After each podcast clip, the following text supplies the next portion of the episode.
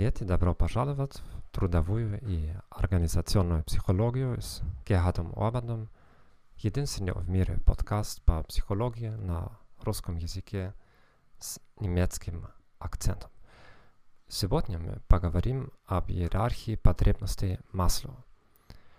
Эбрахам Маслоу предложил теорию, согласно которой люди мотивированы разными уровнями потребностей – Пока кто-то не удовлетворяет более низкие потребности, он или она не может быть мотивирован чем-то, относящимся к более высокой потребности.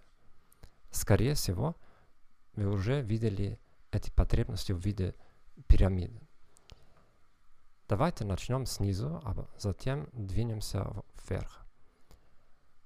Физиологические потребности – еда, вода, тепло, отдых. Потребности в безопасности.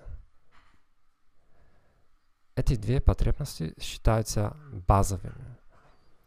Следующие две потребности считаются психологическими потребностями. Принадлежно, принадлежность и потребности в любви. Интимные отношения, друзья. Потребности в уважении, престиж и чувство выполненного долга.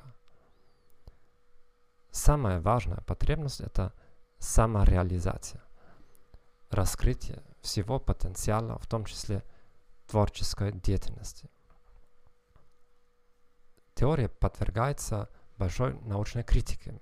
Вам действительно нужно удовлетворять все основные потребности, чтобы мотивироваться самоактуализацией или уважением – если другие потребности, которые не учитываются в этой теории, если различия между мужчинами и женщинами или между культурами, тем не менее, теория напоминает нам о том, чтобы мы пытались лучше понять наших сотрудников, партнеров и клиентов.